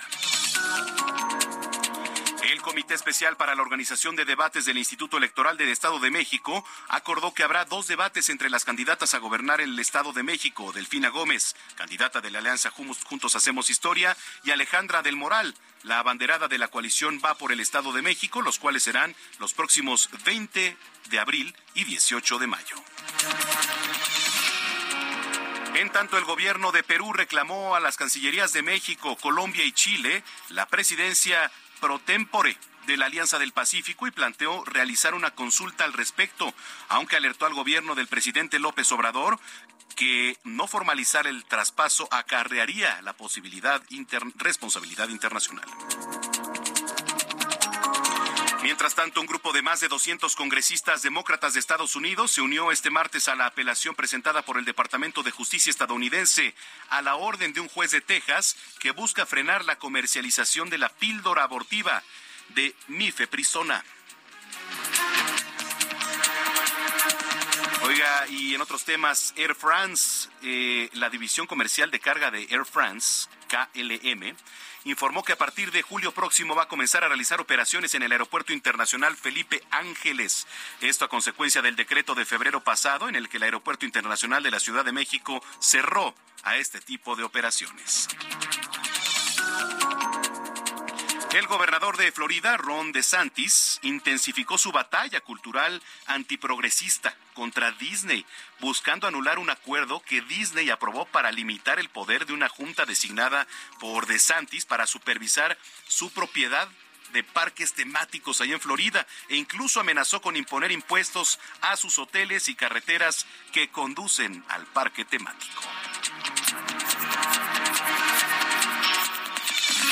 Son las 7 de la noche con 10 minutos. Soy Manuel Zamacón. Esto fue un resumen de noticias. Es momento de ir a las calles de la capital con mi compañero Israel Lorenzana, que nos tienes a esta hora de la noche, Israel. Manuel Zamacona, gracias. Ahora tenemos información de la Avenida de los Insurgentes. Ya lo hemos recorrido prácticamente desde la zona de Churubusco, el viaducto y hasta las inmediaciones de Reforma. Hemos encontrado asentamientos considerables, Manuel, en los cruces marcados con semáforo. Hay que, por supuesto, anticipar su paso o bien utilizar como alternativa la calzada de Tlalpan o también Avenida Revolución, esto con dirección hacia la zona del circuito interior. El sentido opuesto, Manuel, la circulación aceptable, ligeros asentamientos en la zona de Churubusco, pero nada para abandonar esta arteria. Para nuestros amigos que van con dirección hacia Ciudad Universitaria, se presenta como una buena alternativa. Manuel Zamacona, la información que te tengo. Gracias por la información, Isra. Hasta luego. Hasta luego. Son las siete con once. Vamos rápidamente al resumen de las finanzas con Héctor Vieira. La Bolsa Mexicana de Valores cerró la sesión de este martes con un avance del 0.98%, equivalente a 515.50 puntos, con lo que el índice de precios y cotizaciones, su principal indicador, se ubicó en 54.604.63 unidades en una jornada con ganancias para 25 de las 35 principales emisoras. En Estados Unidos, Wall Street cerró con balance mixto ya que el Dow Jones avanzó 0.29% para llegar a 33.684.79 unidades. Por el contrario, el Standard Poor's retrocedió 0.01%, con lo que se ubicó en 4.108.94 unidades, mientras que el Nasdaq restó 0.43% para ubicarse en 12.031.88 unidades. En el mercado cambiario, el peso mexicano se depreció 0.11% para cotizarse en 17 pesos con 30 centavos a la compra y 18 pesos con 18 centavos a la venta en ventanilla. El euro cerró en 19 pesos con 13 centavos a la compra y 19 pesos con 84 centavos a la venta. El Bitcoin tuvo un alza en su valor del 2.08% para ubicarse en 30.242.70 dólares por unidad, equivalente a 549.771 pesos mexicanos con 46 centavos. El Fondo Monetario Internacional ajustó del 1.7 al 1.8% su perspectiva de crecimiento económico para México en 2023 y la mantuvo en el 1.6% para 2024, a pesar de que redujo su pronóstico del 1.8 al 1.6% para América Latina durante este mismo año. El Banco Mundial advirtió que la desaceleración de la economía a nivel mundial en 2023 podría generar problemas de endeudamiento en los países en desarrollo, cuyo crecimiento económico será lento durante varios años, lo que se suma a las recientes alzas en las tasas de interés. La firma Manpower Group reveló que la escasez de talento aumentó en el país cuatro puntos porcentuales para ubicarse en el 69%, lo que significa que las empresas no pueden cubrir sus vacantes laborales principalmente en los sectores de la salud, comunicaciones, consumo y servicios, manufactura y transporte. Informó para las noticias de la tarde Héctor Vieira. Gracias, Héctor Vieira. Cuando son las 7 de la noche con 14 minutos, allá en Guanajuato, el cártel de Sinaloa entró a la disputa por el territorio que pues hasta hace poco libraban el cártel de Santa Rosa de Lima, que es bueno de origen local, y el cártel Jalisco Nueva Generación. Bueno, después de muchas capturas y todo esto, vamos a platicar con David Saucedo, experto en temas de seguridad, a quien saludo como siempre con mucho gusto. ¿Cómo estás, David? ¿Qué tal, Manuel? Quiero saludarte aquí a la victoria de tus órdenes. Gracias. Ponemos en contexto eh, lo que está ocurriendo allá en Guanajuato eh, con el tema de los cárteles. Eh, ¿qué, ¿Qué está pasando por allá desde tu experiencia? En efecto, el cártel Jalisco Nueva Generación, luego de la aprehensión de José Antonio Yepes, alias El Marro, el líder del cártel de Santa Rosa, esta organización criminal dedicada fundamentalmente al robo de combustible de los ductos de Pemex, al huachicoleo. Después de la captura del Marro hubo un debilitamiento del cártel de Santa Rosa. El cártel de Sinaloa, tal y como ha hecho en otros estados del país, eh, como eh, Zacatecas o Michoacán, mandó células para respaldar a la organización local, al cártel de Santa Rosa, hicieron una alianza para enfrentar al cártel Jalisco para evitar que los jaliscienses se apoderaran del estado de Guanajuato con el tiempo, esta alianza quebró y actualmente ya los eh, integrantes del cártel de Sinaloa, que inicialmente llegaron a apuntalar a las células del marro, actualmente ya están eh, tratando de establecerse en el Estado, eh, sentando plaza, como se dice en el argot criminal, y por eso la violencia mantiene, se mantiene alta en Guanajuato, sigue siendo el estado del país con el mayor número de homicidios, el mayor número de asesinatos de policías, el mayor número de asesinatos de menores de edad, eh, tiene una alta incidencia en cuanto a asesinato de mujeres, es decir, eh, la llegada de un tercer cártel a disputarse el territorio guanajuatense es lo que provoca que en cada conferencia mañanera, cuando se hace el recuento de estados con alta violencia homicida, Guanajuato sigue en primer lugar. Oye, ¿crees que en próximos días eh, se desate una violencia quizá un poco más brava de la que ya se registra hoy, David? En efecto, así es. Parece que el cártel de Sinaloa lo que está haciendo es desmantelar el anillo de protección policial que el cártel Jalisco fue construyendo durante los últimos años. En los últimos meses han sido asesinados los directores operativos de las policías de Irapuato, Silao y Guanajuato Capital. Eh, en un municipio eh, cercano al estado de Guanajuato, eh, en el municipio de Encarnación Díaz, también fue asesinado el director operativo. Esta es una táctica muy común que aplica el cártel de Sinaloa cuando llega a algún territorio ocupado por un cártel enemigo, normalmente lo que hacen es embestir a las policías municipales en el entendido de que éstas trabajan con el cártel Jalisco. Híjole, qué terrible, ¿eh? porque pues eh, la población, digo, no sé qué tanto el, al turismo le haya afectado, seguramente bastante la zona del Bajío, digo, por este pegado Zacatecas, todo esto, y en San Luis Potosí, y hace rato dábamos la nota también, eh, ¿a quién le crees? ¿Quién te protege? Pues está en posesión de droga, hace rato fueron detenidos el director de la Policía Municipal ahí de Matehuala, tres de sus agentes municipales en posesión de droga, entonces, ¿en manos de quién estamos, no? En efecto, las corporaciones de seguridad pública son la manzana de la discordia de los grupos criminales. Cada vez que llegan a algún territorio, lo que buscan es tener el control de las policías de tránsito, de las policías municipales, y que pueden realizar detenciones, operativos de detención, eh, que eh, en los hechos los tienen como guardias privadas y a sueldo para que los apoyen en el, en el combate a, las, a los grupos rivales. No me extraña para nada que la Policía Municipal de, de Matehuala esté involucrada. habría que también revisar eh, cuál es la situación del mando regional de la policía estatal, porque seguramente también está eh, cooptada por el narco. Sí, totalmente. Oye, este, y bueno, finalmente, ¿crees que se deba reforzar la seguridad ahí con temas del ejército, de la propia Guardia Nacional? Porque no se puede contar con la policía municipal o estatal. Definitivamente, aunque lamentablemente el, esquema táctico operativo del Ejército de la Guardia Nacional sigue siendo el mismo, no realizan labor de investigación policial, no realizan desarticulación de células criminales, únicamente hacen operativos, patrullajes de presencia disuasiva, y mientras no se capture a los anillos de protección policial y también los anillos de protección política que tienen los cárteles en las distintas regiones del país, pues vamos a seguir como al principio. Sí, totalmente. David Saucedo, la gente que te viene escuchando, ¿te puede seguir en alguna red social? Claro que sí, en Facebook y en Twitter estoy así con mi nombre, David Saucedo. Muchas gracias, gusto en saludarte. Gracias a ti, Manuel, un abrazo. Igualmente, David Saucedo, experto en temas de seguridad, periodista. Eh, oiga, de acuerdo con información de Bloomberg, Twitter dejó de ser una compañía independiente al funcionarse con Xcorp, que es una firma del empresario multimillonario Elon Musk, la cual, bueno, pues está recién formada. El medio citó un documento en el que se menciona que Twitter ya no existe. El documento es una demanda en contra de la firma y su exdirector ejecutivo Jack Dorsey y fue presentada el 4 de abril pasado en un tribunal de California por la activista Laura Loomer. Sin embargo, no son claras las implicaciones del cambio para Twitter, ¿eh? que fue adquirido el año pasado, hay que recordar, por 44 mil millones de dólares por Elon Musk. Al respecto, el empresario solo tuiteó este martes una horrorosa X, como diría Chabelo, así, nada más una X puso, en fin.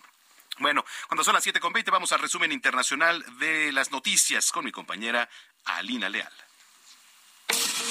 La Organización Mundial de la Salud confirmó el fallecimiento de la mujer contagiada por la variante H3N8 de la gripe aviar en China tras ser hospitalizada por una neumonía grave el pasado 3 de marzo. Así lo confirmó en el último informe sobre gripe aviar la región del Pacífico Oriental este 7 de abril. El gobierno de Canadá confirmó este martes un nuevo envío de más de 21 mil rifles de asalto, 38 ametralladoras y más de 2.4 millones de municiones por las Fuerzas Armadas de Ucrania en el marco de la guerra contra Rusia. En Rusia, el volcán Sibelush entró en erupción este martes mostrando una apocalíptica nube de ceniza en la península de Kamtasha. La enorme columna de ceniza implica un riesgo para los aviones, así lo aseguraron las autoridades vulcanológicas locales. Este martes en Panamá, el secretario de Seguridad Nacional estadounidense Alejandro Mayorkas aseguró que Estados Unidos busca ampliar las vías seguras ordenadas y legales para la migración. Esto, aunque los que lleguen ilegalmente sufrirán las consecuencias como la deportación.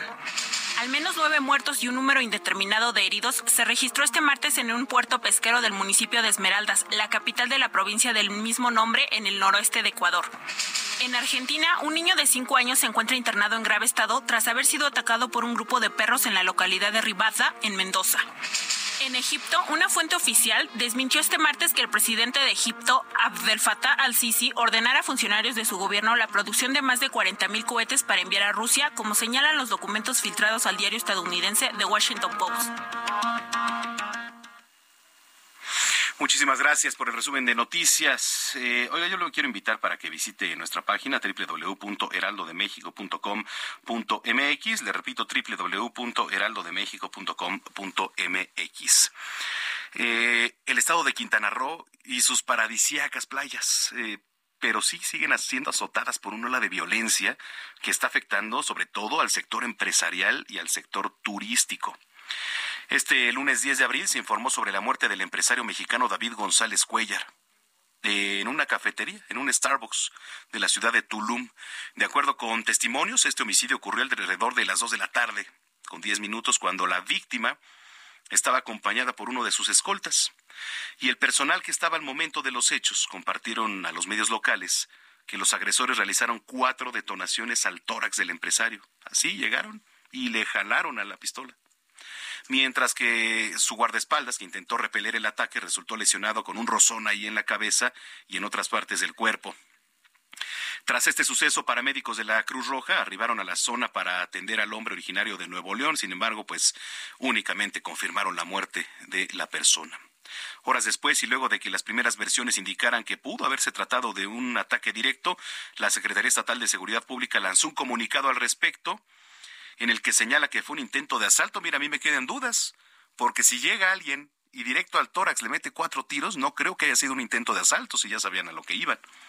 Digo, llegan, te asaltan y si acaso, bueno, Es que a estas alturas no se sabe, ¿verdad?, cómo actúan eh, las ratas, pero sí se me hace muy raro que únicamente haya sido por un asalto. Generalmente, pues te dejas, o quizá, digo, al ver a la escolta, se apanicaron, ¿no? Pero tras este suceso, los paramédicos, eh, le digo nada más, confirmaron la muerte de la persona. El operativo implementado, pues me permitió el aseguramiento de estas tres personas. Una de ellas se encuentra hospitalizada y a disposición de las autoridades para las investigaciones correspondientes. Los sujetos que fueron asegurados quedaron a disposición de la Fiscalía General del Estado para las investigaciones correspondientes y trascendió en medios que estos agresores trataban de quitarle un reloj Rolex a la víctima con un valor estimado, eh, según las autoridades, de aproximadamente 250 mil pesos. Pues sí, ya en los videos que comienzan a circular en las redes sociales se aprecia el momento en el que los agresores entran a la cafetería, uno de ellos tiene un arma, mientras que el otro únicamente hace pues la función de vigilar. Y el compañero del empresario se da cuenta, le avisa e inmediatamente desenfunda una pistola. Antes de actuar recibe varios disparos que lo dejan en el suelo, desde donde se desata ahí el intercambio de balas. Pero bueno, le, repito, Tulum no es seguro. Realmente Tulum ahorita no es seguro, no lo digo yo, lo han dicho las propias autoridades, los expertos, ahí están las cifras, ha sido testigo de cómo sus playas pues han sido intervenidas también por elementos de la Secretaría de la Defensa Nacional en el periodo de Semana Santa la decisión de las autoridades, pues esto ocurre después de que al menos ocho personas fueran asesinadas en las principales zonas turísticas del país. Ahí tiene Acapulco también, Cancún. Entonces, pues bueno, así, así la situación, pero no se preocupe porque aquí, eh, de acuerdo de lo que se dice en Palacio Nacional o de acuerdo a lo que ha confirmado el presidente, dice que vamos a la baja en los números de violencia. escríbanos en redes sociales, arroba Samacona al aire. Yo le repito, arroba Samacona al aire. Y también eh, visite nuestra página www.heraldodemexico.com.mx. 7 con 24 minutos. Vamos a ir a una pausa, pero regresamos de lleno con la última media hora de información aquí en las noticias de la tarde. Ya volvemos.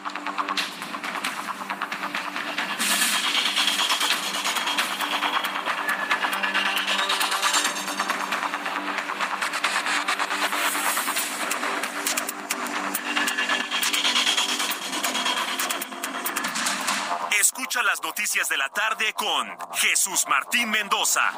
Regresamos.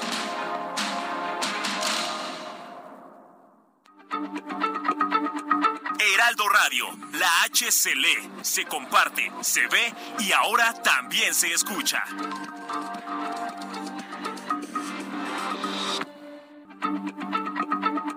Heraldo Radio, la H se se comparte, se ve y ahora también se escucha.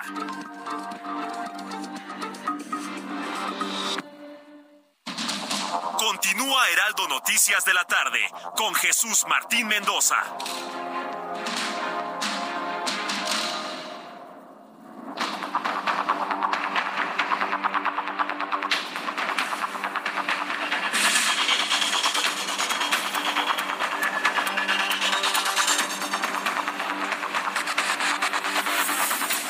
De la noche ya con 30 minutos, las 7 con 30 en el tiempo del centro del país.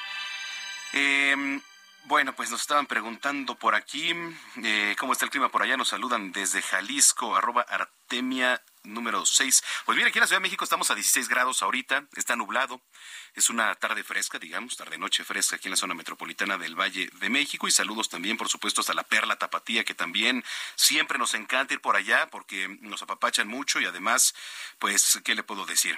Eh, allá también tenemos una cabina muy bonita, que es muy similar a esta que tenemos aquí en la capital de Heraldo Radio, que desde luego hacemos transmisiones especiales también desde allá. Saludamos a nuestros colegas que nos están escuchando, a todos por allá, un gran abrazo. Oiga, vámonos con Jorge Almaquio, que está en la Cámara de Diputados. Adelante, Jorge.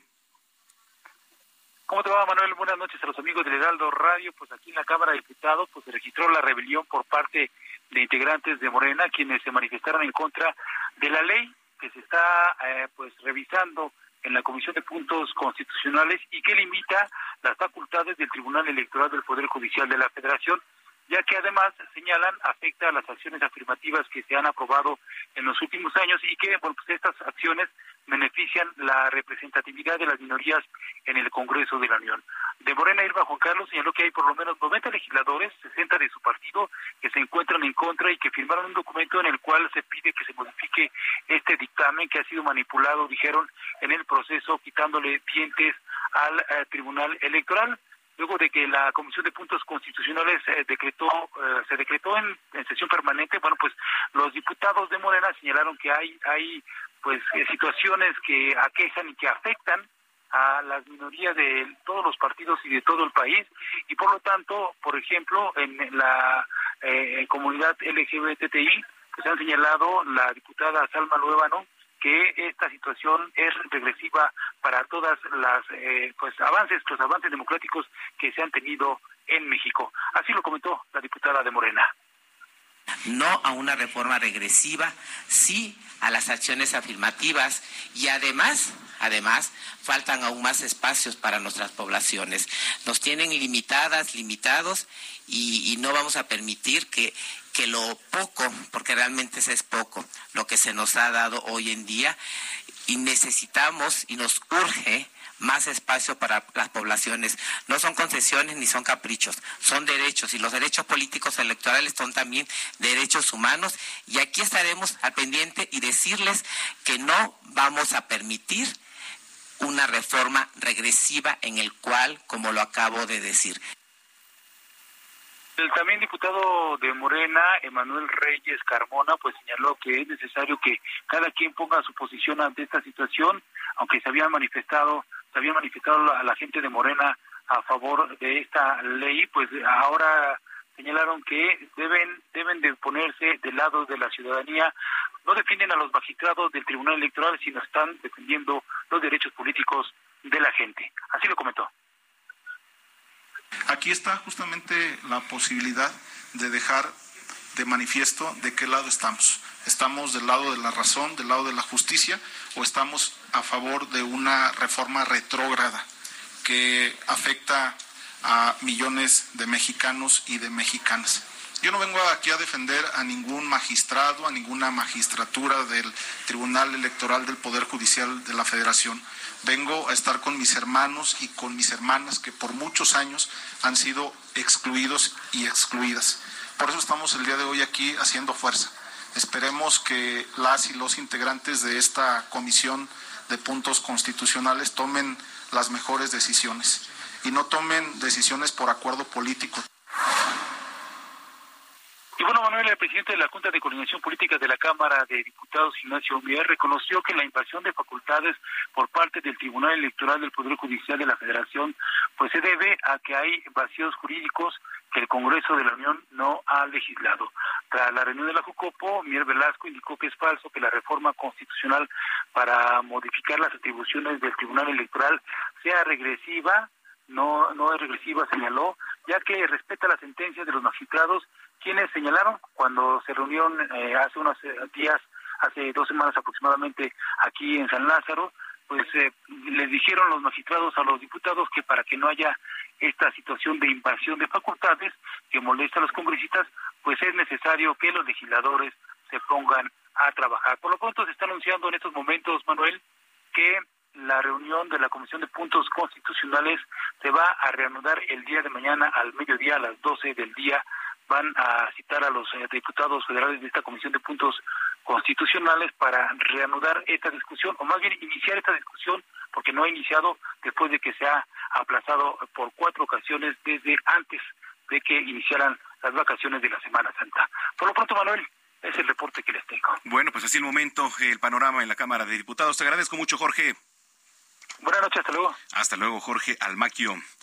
Oiga, eh, ya le platicaba que el presidente de Estados Unidos, Joe Biden, firmó el día de ayer una ley que pone fin al estado de emergencia nacional declarado por la pandemia de COVID-19. Mire, esta iniciativa ha obtenido así el respaldo de la firma presidencial tras su eh, pues tramitación al Congreso a iniciativa de la oposición republicana.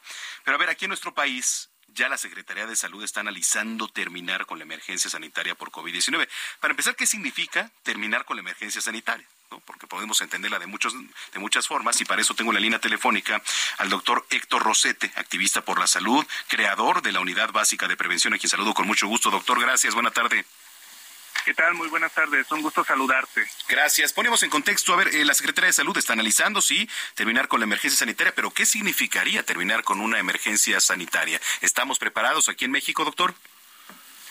Para empezar, yo creo que en México no aplicaría ese término, porque en lo general, pues, si alguien debe determinar el final de una pandemia o de emergencia, pues nosotros debemos regirnos por la Organización Mundial de la Salud, ¿no? Y no se debe ser meramente por intereses políticos ni por los países. Ahora, pues hay varias circunstancias para que uno pudiera determinar esa, eh, ese final.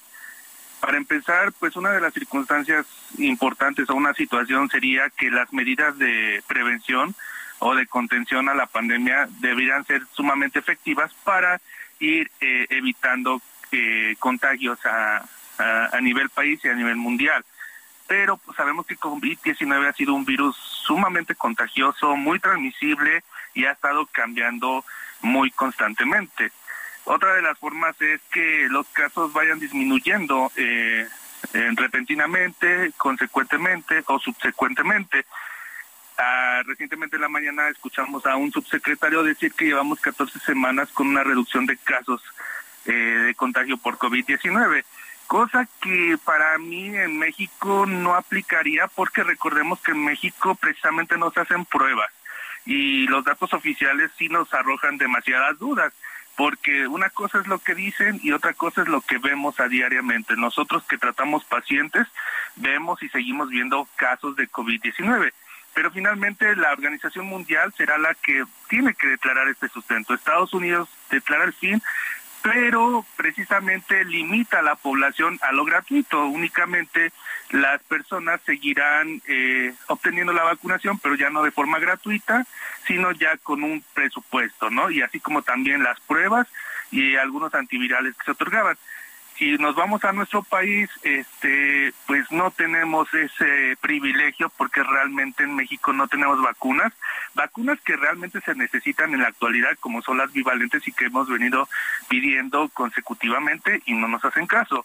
Dos, las pruebas, pues realmente el gobierno no ha hecho suficientes pruebas y es bien sabido que no adquirieron pruebas y no se hacían. Y tres, pues los antivirales como Paxlovid, que han demostrado una eficacia muy buena en pacientes con alto riesgo, principalmente para evitarles una enfermedad grave o que pierdan eh, la vida. Entonces, en México ha sido sumamente selectivo y muy restringido y pocos tienen el acceso a eso. Pero aprovechando de esta circunstancia, algunos países se pueden beneficiar y pueden declarar como lo está pasando Estados Unidos y justamente México trata de copiar esa circunstancia pero sabemos que la vacunación a nivel mundial ha sido inequitativa. ¿A qué me refiero con esto? No nos podemos comparar con Estados Unidos, que tienen la vacuna bivalente y que ya muchas de las personas se están vacunando, a un México que no las tiene, que a duras penas tratan de meter una vacuna Abdala, que para la circunstancia en la que estamos, pues ya no es eh, ideal ni del momento la vacuna. A raíz de eso, pues ha generado muchas dudas que pues mucha de la población mexicana la ha rechazado. Entonces, eh, pues no, no lo veo viable como tal. Sí, además, eh, comentaba un punto muy importante, doctor, el tema de las vacunas, el tema de las recomendaciones. Sí, llegó el COVID, que esta enfermedad está para quedarse, bueno, llegó para quedarse, pero también las recomendaciones, también la cultura de la prevención, que en México no somos tan precavidos, doctor. Vamos al doctor cuando ya tenemos algún padecimiento, pero no tenemos la cultura de ir cuando no tenemos nada, que es justo cuando deberíamos ir, ¿no? Sí, desde luego, México se ha quedado arraigado en eso y, y fíjate cómo resulta todo confuso y peligroso, porque así como se ha vivido durante estos tres años de pandemia, las muertes que hemos perdido, la gente que sigue enfermando, pues sabemos que la política ha estado muy ajena a lo que es la ciencia y justamente pues no se rigen por eso. Entonces no sería extraño que algunos países se aprovechen a su conveniencia de esta situación para algunos intereses, como por ejemplo elecciones o entre otras cosas que pues la verdad no me voy a meter en ese tema, pero sinceramente algo que tenemos en México es que pues estamos muy abandonados en la vacunación, de verdad, o sea, por más que uno siga insistiendo que la vacuna ideal y del momento pues son las bivalentes. Justamente la Organización de la Organización Mundial de la Salud acaba de decir que está entrando con fuerza una subvariante que se llama XBB 1.1.16, que es de las más de 600 subvariantes de Omicron. Fíjate nomás. está entrando con mucha fuerza, incluso sobrepasando a la variante que está dominando actualmente los Estados Unidos y en la mayor parte de, a nivel mundial, que es la XBB 1.5. Eh, pero esta subvariante que está entrando con mucha fuerza, pues tiene algo importante que la distingue, una fuerte mutación en su proteína de espiga que le puede brindar algunas ventajas, como por ejemplo, pues mayor infectividad, así como una mayor patogenicidad. Entonces tenemos que estar atentos. Yo lo veo muy lejano todavía que la Organización Mundial de la Salud declare el fin de la pandemia, más por las circunstancias y desventajas que algunos países tienen. Recuerda que algunos han tenido olas, otros no, hay gente que no se ha infectado, que no tiene síntomas, entonces es, es, es complicado. La verdad yo le apostaría mucho más, por ejemplo, en nuestro país que hay que preocuparnos, es seguir eh, insistiendo en la población que deben de continuar con las medidas de prevención. Este, hay que insistir al gobierno que adquiera vacunas, las bivalentes, por ejemplo. ¿Por qué la bivalente? Porque esta incluye Omicron y la cepa original. Y es lo que venimos eh, comentando que es la más funcional en estos momentos. Por, porque tenemos la presencia de Omicron, lo que te acabo de comentar. Y así como también, pues, no dejar que el tema lo abandonen y, y con esto se escuden o evadan responsabilidades. Totalmente, pues qué importante lo que nos comenta, doctor. ¿Algo más que quisiera agregar sobre este tema?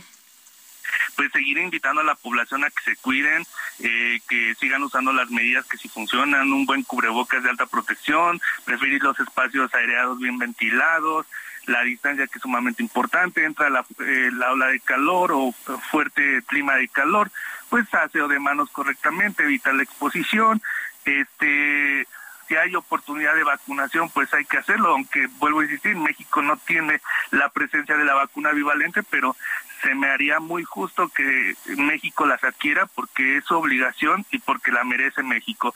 Y otra de las circunstancias es porque hoy existe mucho más riesgo de contraer long COVID y no sabes cómo hay gente que aparece en el, en el consultorio con síntomas inespecíficos que les restan calidad de vida y que el único antecedente es tener COVID-19 en más de dos ocasiones. Entonces, eso se llama long COVID, COVID largo, que hoy es una enfermedad incapacitante y pues también debemos de, cuidar a las personas. No sabemos el impacto a futuro que pueda generar. Totalmente. Doctor, pues muchas gracias por platicar con nosotros. Que tenga buena noche y estamos en comunicación. Buenas noches, muchas gracias. Gracias, es el doctor Héctor Rosete, activista por la salud, creador de la Unidad Básica de Prevención. Son las 7 de la noche ya con 44 minutos en el tiempo del centro. Vamos a ir a otra información, vamos a temas de espectáculos. Ángel Aguilar, la cantante lamentó el fallecimiento de Julián Figueroa y bueno, pues a través ahí de sus redes sociales compartió un video en donde aparece cantando el tema Julián escrita por Joan Sebastián, pues para su hijo. Creo que ya está por ahí en, YouTube, en las redes. A ver, vamos a escuchar un poquito parte de, de esta canción. me pediste que escribiera una canción que dijera lo que yo siento por ti. Y eso no es fácil, Julián. Aunque escribí mil canciones, lo más bello del amor, Julián, se llevan los corazones. Y ese vals es para ti, para graduación y el día de tu boda. Este vals es para ti, para ti, Julián. Yo también lo voy a estar celebrando. Bueno, pues esto fue parte de lo que publicó Ángela Aguilar, la cantante ahí en las redes sociales. Y bueno, este tema es el original de Joan Sebastián, dedicado para Julián, para su hijo, hijo que tuvo con Maribel Guardia, que por cierto, eh, pues ya dio sus primeras declaraciones la tarde de este martes 11 de abril, Maribel Guardia tomó pues fuerza, ¿eh? fuerza para hablar con la prensa tras darse a conocer la muerte de su único hijo, Julián Figueroa. Y bueno, ante las cámaras de diversos medios de comunicación aseguró que apenas comienza a vivir su duelo, pues le falta mucho camino por recorrer. Eh, de igual manera aseguró que la decisión de cremarlo eh, fue para que su nieto no viera el cadáver y resultara pues algo traumático para él. Necesitábamos vivir este dolor en familia con gente que realmente conoció y amó a Julián, declaró. Y bueno, pues estaba afectada, por supuesto, ¿cómo no? Maribel Guardia, imagínese la muerte de un hijo, explicó que el padre de José de Jesús hizo una misa para despedir a Julián Figueroa, quinto hijo de Joan Sebastián. De igual manera le agradeció a los programas de televisión pues por haberle hecho varios homenajes a su príncipe, como le decía, además del amor que también recibió de parte de la gente. Eh, vamos a escuchar parte de, lo que declaró Maribel Guardia, a ver si se le alcanza a escuchar. Dios es grande, ayer llegó el Padre José de Jesús, hizo una misa preciosa, donde hicimos un trabajo hermoso de, de despedirlo, de soltar. He recibido tanto amor de la gente, yo ni siquiera me puedo meter a las redes y sé que muchos programas le hicieron un homenaje. Bueno. Pues ahí están las declaraciones, las declaraciones de Maribel Guardia. Son las 7 de la noche ya con 48 minutos en el tiempo del centro. Vamos a ir con nuestro analista financiero, Juan Musi, quien saludo con mucho gusto. ¿Cómo estás, Juan? Mi querido Manuel, qué gusto saludarte. Muy buenas noches a ti, al auditorio. Muchísimas gracias. ¿Qué tenemos para hoy? ¿De qué nos vas a platicar? Pues mira, es muy importante eh, justo hablar contigo el día de hoy porque mañana vuelve a publicarse el dato de inflación en Estados Unidos. Uh -huh. Y como pocas veces que yo recuerde en mi trayectoria en medio financiero, hemos seguido tan de cerca pues la inflación en Estados Unidos porque al final, dependiendo de cómo salga ese dato, eh, acciona la política monetaria de la Reserva Federal y cuando la Reserva Federal activa su política monetaria, que como hemos visto ha estado sube, pues el resto del mundo prácticamente ha sido señor de la Reserva Federal. Entonces, ya se publica muy temprano el dato de la inflación del mes de marzo. Ya la inflación en Estados Unidos ha venido mostrando una tendencia bajista. Eh, prácticamente Estados Unidos llegó a tener el año pasado inflaciones de 10%, ya rompió la barrera este año del 7%, y si mañana el dato sale bueno, pues podría irse hacia el seis y medio o ligeramente abajo del seis y medio, que sigue siendo mucho, Manuel, sigue siendo muy alta para ese país, pero bueno, eso podría marcar el rumbo de lo que haga la de mayo, porque el mes de abril no tiene reunión, son 10 reuniones, entonces por ahí hay un par de meses en el año en el que no tiene reunión de política monetaria, es el caso en este mes de abril, pero dependiendo mucho de lo que ocurra mañana, la Reserva Federal podría hacer tres cosas. La primera, pues prácticamente hablar de que ya llegaron las tasas a un techo, si el dato sale muy bien. Si el dato sale seguramente vamos a volver a ver un incremento de 0.25. ¿Por qué es relevante esto y por qué hablo de Estados Unidos? Pues porque si la reserva aumenta 0.25, seguramente Banco de México haría lo propio, aumentaría 0.25. Y si la reserva no aumenta, seguramente también Banco de México podría darse el lujo de no incrementar, siempre y cuando no hubiera una sorpresa muy negativa en la inflación en México. Y si el dato sale muy mal, lo que ojalá no sea así, que más va a arrastrar con los mercados, va a arrastrar con muchas cosas, pues muy probablemente la Reserva Federal podría subir 0.50. Entonces es tremendamente importante, trascendente, yo te diría muy sensible, no solo para Estados Unidos, pero para el resto del mundo, que la inflación el día de mañana, independientemente del dato que salga, siga mostrando esta tendencia bajista. Y así pues ya llegaríamos prácticamente al tercer mes consecutivo mostrando esta tendencia, ya puedes hablar de una tendencia, no solo de un par de meses, sino ya tres meses. Y pues prácticamente los mercados desde la semana pasada, contando que también hubo días feriados en Estados Unidos y en México, pues no ha ido para ningún lado. Prácticamente todos los inversionistas están muy escépticos, están esperando este dato y pues si hubiera oportunidad, es mañana podríamos también en tu espacio comentar brevemente qué pasó y después de esto pues asumir qué es lo que viene, ¿no? Y, y bueno, pues te digo, mueve todo, mueve las tasas, el tipo de mueve los solo los ojos están puestos en, en ello, ¿no?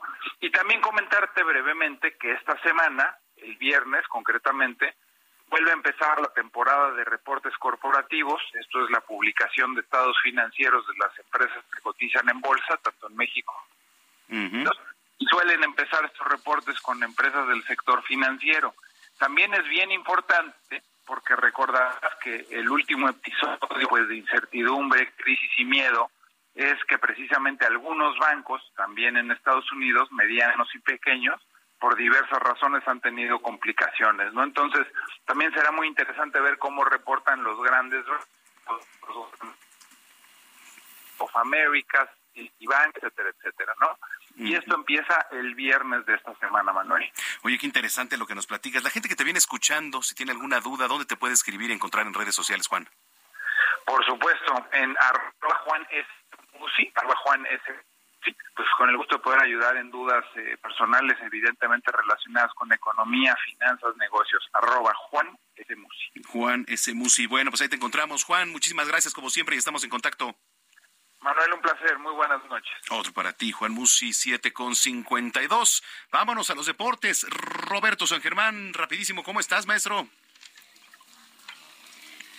¿Qué tal, mi querido Manuel? ¿Cómo te encuentras el día de hoy? Bien. Con el gusto de saludarte y, y, bueno, pues buenas noticias para los representativos, sobre todo femeninos y mexicanos en, en, en ligas mayores de, de básquetbol. Se cortó, ¿verdad? Se cortó la comunicación. Bueno, pues eh, mire, vamos a tratar de retomar la comunicación con Roberto San Germán, pero sí, eh, es una muy buena noticia. A ver si tiene la oportunidad de ver, porque la mexicana Lul López firmó con el Dallas Wings de la WNBA, que es la liga femenina de la NBA. Entonces, pues eh, sin duda una gran noticia, que es la primera vez, es la primera vez que una mexicana firma con la WNBA. Entonces, bueno, pues mire, antes de irnos, eh, no sé si se acuerda o alguna vez ocupó esos famosos boletos del metro con la cinta magnética, esos boletos chiquitos. Bueno, pues ya se van a dejar de usar, van a desaparecer.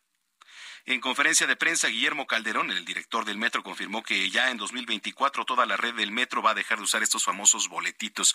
Bueno, hay comentarios a favor, otros en contra. Dicen, oye, y si no tengo la tarjeta, llega un día de emergencia, pues hay personas que compraban el boletito y vámonos, salían del apuro. Pero bueno, pues eh, el acceso al metro va a ser ahora únicamente con la tarjeta prepago de movilidad integrada, que es esta tarjeta que usted la utiliza para cualquier medio de transporte aquí en la ciudad. Y como parte de este cambio, explica que el metro adquirió 1.548 torniquetes nuevos para acceso a las instalaciones del metro en un proceso de modernización también. Ahora va a ser, digamos, integral. ¿eh? Eh, el cambio al pago exclusivo con la tarjeta de movilidad integrada será paulatino en todas las demás líneas del metro. Entonces, bueno, pues para que lo tengan en cuenta. Ya el año que entra, pum, a través de la, de la tarjeta usted va a poder ingresar al metro. Nos vamos, señoras y señores. Muchísimas gracias por habernos sintonizado. Siga a través de la señal de Heraldo Radio, en nombre de Jesús Martín Mendoza, titular de este espacio. Agradecemos su preferencia. Mañana yo los espero en Heraldo Televisión, en Canal 8, en punto de las 2 de la tarde, en las noticias de la tarde. Y aquí también tenemos una cita en punto de las 6 de la tarde en Heraldo Radio. Soy Manuel Zamacona, arroba Zamacona al aire. Que la pase muy bien. Y hasta entonces.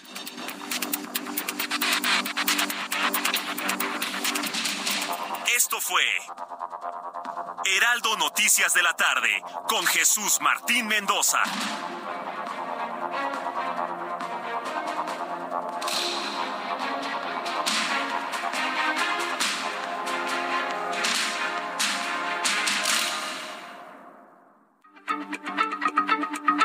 Heraldo Radio, la H se lee, se comparte, se ve y ahora también se escucha.